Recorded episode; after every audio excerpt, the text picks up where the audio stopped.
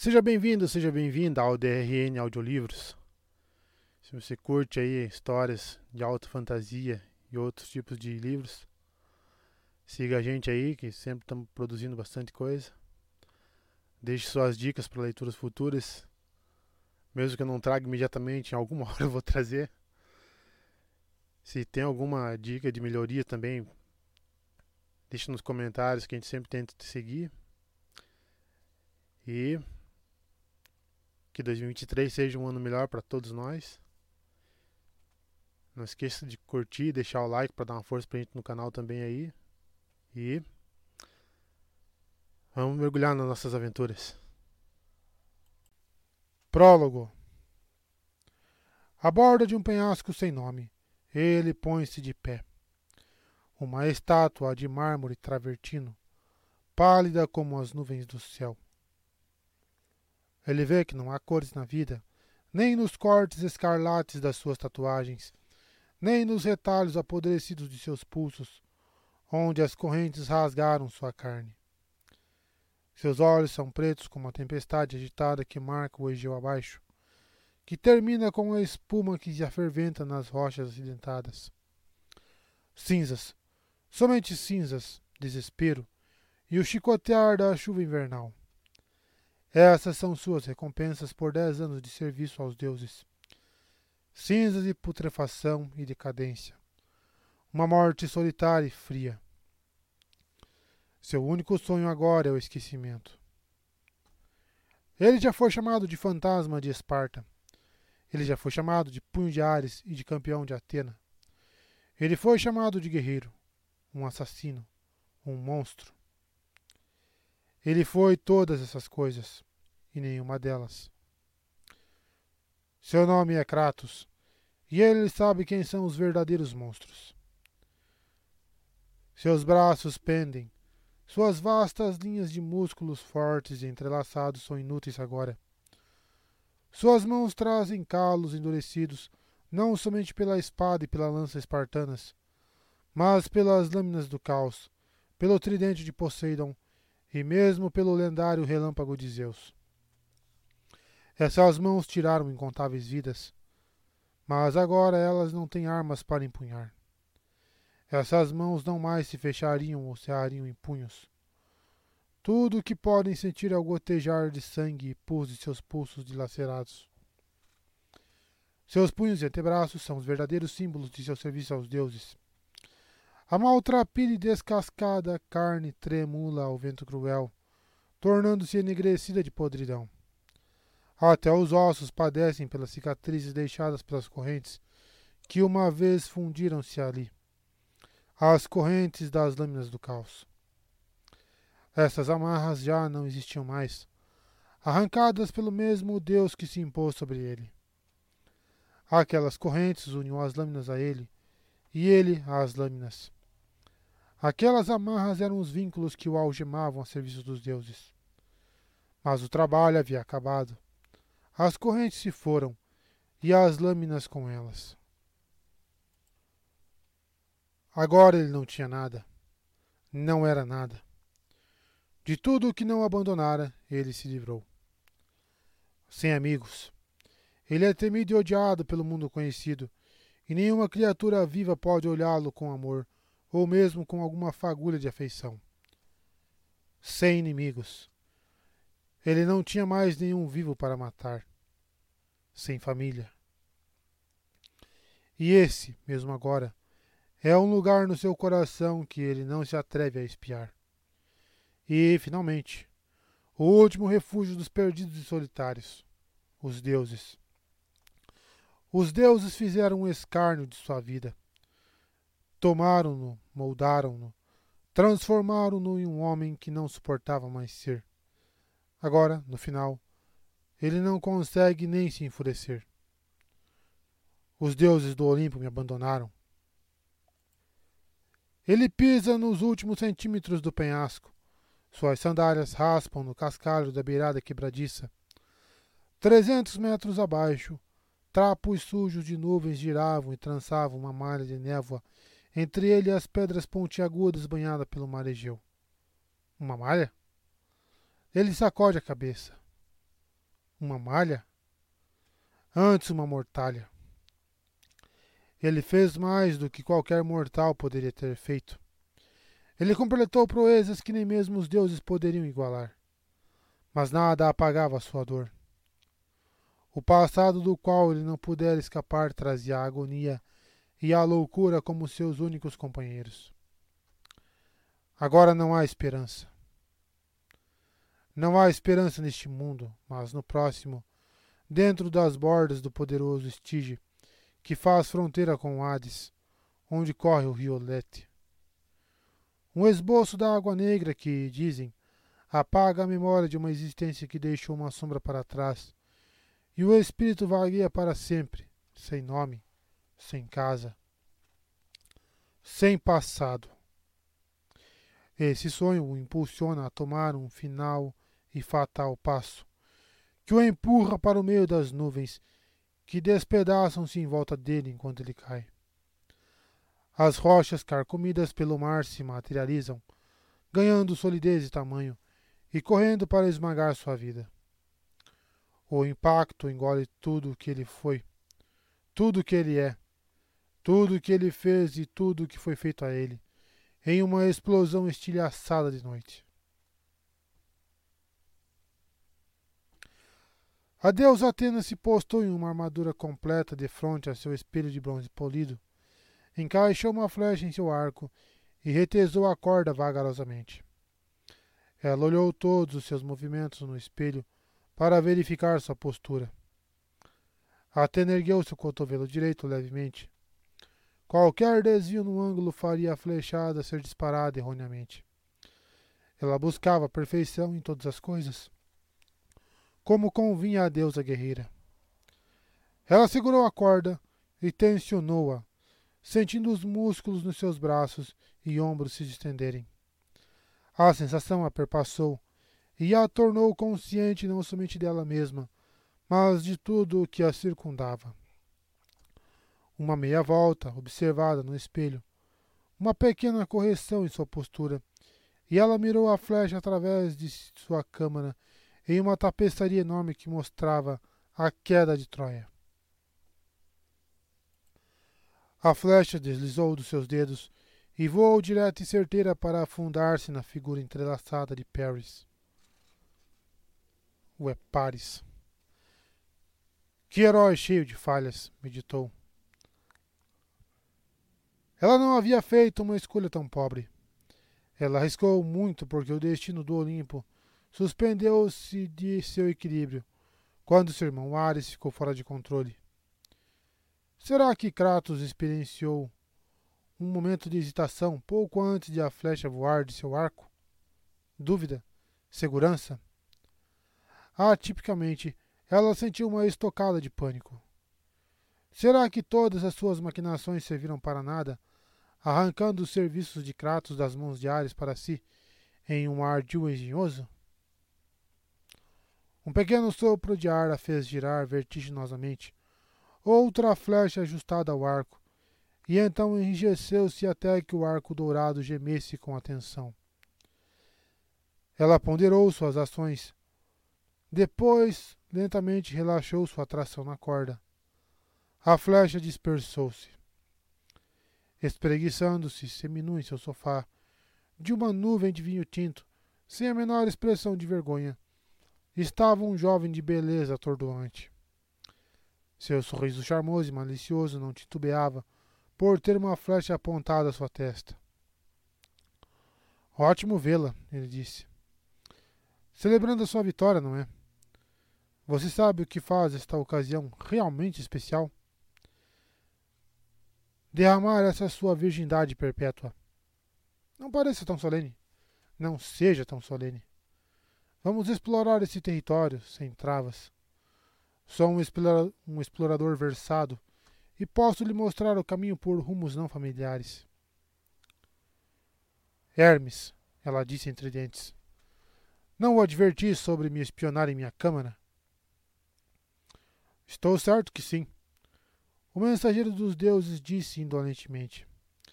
Ele esfregou suas costas despidas no sofá, remexendo-se sinuosamente com prazer. Ah, maravilhoso. Estava com uma coceira. Na verdade, querida irmã, há outra coceira, uma com que você pode me ajudar, o que é justo, já que você é a sua inspiração. Sou? O rosto de Atena poderia ser esculpido em mármore. Devo coçá-lo com minha espada? O arco em seu punho desapareceu, substituído por uma espada afiada. Hermes deixou seu peso recair sobre o sofá. Ele entrelaçou os seus dedos por trás de sua cabeça e falou com emoção para os céus do Olimpo. Para sempre fitando aquilo que não posso tocar, suspirou. Tais cruéis destinos deveriam ser reservados somente para os mortais.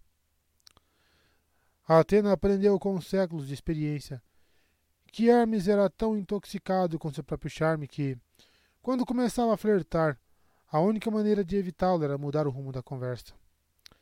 Ela usou sua espada para apontar para as sandálias dele. Você está usando suas asas. Esta é uma mensagem oficial? Oficial? Ah, não, não.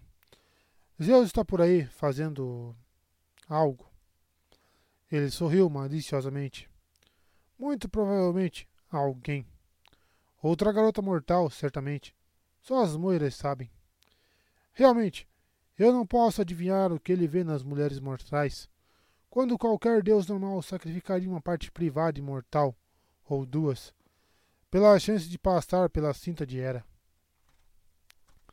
A mensagem, disse Atena. Sua desculpa para invadir minha câmara? Ah, existe uma mensagem. Ele materializou o seu caduceu e o assinou para ela. Mesmo. Vê, eu tenho a varinha. Sua beleza lhe empresta a impressão de charme. Seu comportamento a dissipa. Oh, eu suponho que isso tenha sido um xiste.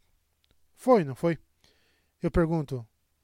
Cara virgem da guerra, pois, de outra forma, não o poderia decifrar. Então permita-me responder com um questionamento meu. Essa mensagem que traz é de tanta importância que eu não deveria matá-lo por me agravar? Vá, por favor. A palavra de nosso Pai proíbe qualquer Deus de assassinar outro. Sua voz se arrastou como se achasse algo inteiramente desconfortável no olhar frio e cinzento da deusa. Atena, minha cara irmã, você sabe, sou perfeitamente, perfeitamente inofensivo, mesmo. Isso é o que eu venho me dizendo até agora. Só estava tentando me divertir um pouco. Um montante bem pequenino. Uma provocaçãozinha com minha irmã favorita. Anime-se, que tal? Distraia-se de. Bem, você sabe? Sim, bem, sei. E você não deveria esquecer tampouco. Ela vislumbrou atrás de Hermes uma penteadeira, onde jazia um ornamento de ouro encrustado com pedras preciosas. Mais um badulaque feito por um artesão ambicioso da cidade, como uma oferenda de sacrifício a ela. Era bem feito para o trabalho de um mortal.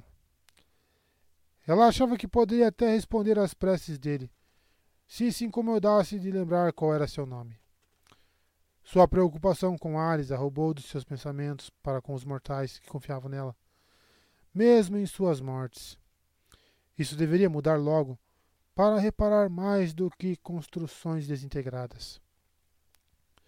É, bem, eu realmente peço desculpas por espionar. De todas as deusas do, as deusas do Olimpo, você é a verdadeiramente mais bela. Sua postura era elegante, não, perfeita, com o arco curvado e a corda tensa. Era uma visão de se contemplar. Qualquer adversário estremeceria, assim como qualquer aliado se mobilizaria à sua causa. Hermes ergueu-se do sofá, alongando seus músculos de modo calculado, enfatizando seu físico esbelto e jovial. Mas deve admitir, entre os deuses, eu sou o mais bonito. Se você fosse metade do homem que pensa ser, você poderia, deveras, exceder o sol em brilho. Vê? Nenhum se compara a mim. Gostaria de ouvi-lo falar assim na frente de Apolo. Hermes balançou a cabeça arrogantemente. Ah, claro. Ele é bonito o suficiente, mas é um tanto entediante. É melhor que as próximas palavras de seus lábios digam respeito à sua mensagem.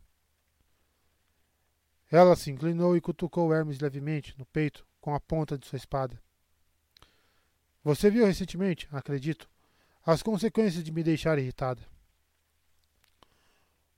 O mensageiro dos deuses olhou para baixo, para a lâmina colocada às suas costelas, e depois de volta para os olhos cinzentos e resolutos da deusa da guerra.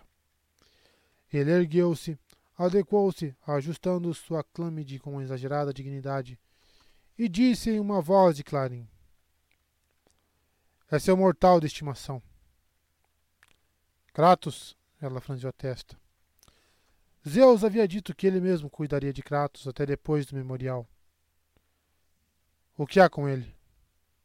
Bem, achei que gostaria de saber, em vista de toda a assistência que lhe deu e do zelo que ocasionalmente sente por ele. Hermes. Ele se encolheu levemente. Sim, sim, aqui, testemunhe. Ele ergueu o seu caduceu e apontou. No ar, entre eles, a imagem de uma montanha se amoldou, alta além da imaginação, em um penhasco, impossivelmente absoluto, impossivelmente alto, acima da explosão aquática do Egeu. À margem desse penhasco, Kratos parou e pareceu falar, ainda que não houvesse ninguém para escutar. Seu bicho de estimação escolheu um perigoso caminho para trilhar. Isso o levará ao Hades. Atena sentiu tornar-se pálida. Ele quer tirar sua própria vida? É o que parece. Ele não pode. Que mortal desobediente. E onde estava Zeus? Não tomando conta de Kratos, obviamente. Ou ele disse, agora ela ponderava, que estaria observando de longe o espartano? O que seria algo totalmente diferente. Enquanto sua mente corria, ordenando todas as possibilidades e improbabilidades, o Kratos da imagem inclinou-se para a frente e levantou o pé do penhasco para o ar vazio e caiu. Simplesmente caiu.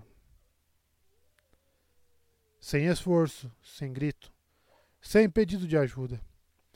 Ele mergulhou de cabeça para a morte nas rochas abaixo. Seu rosto era só calmaria. Você não previu nada disso? Hermes sorriu com desdém. Você, não é você a suposta deusa do prenúncio? Quando ela voltou o seu olhar para ele, ele abafou o sorriso com uma tosse. Da próxima vez que nos encontrarmos, ela disse, baixe mortalmente. Veremos qual será meu presságio para você. Eu uh, estava apenas brincando. Ele engoliu em seco. Só brincando. E é por isso que ainda não achei necessário machucá-lo. Ainda. Sua espada cortou o ar de frente ao nariz de Hermes. A seu crédito, ele não se encolheu. Muito. Ela se recompôs e, com um espasmo de vontade, irrompeu da sua câmara, deixando Hermes boquiaberto atrás dela.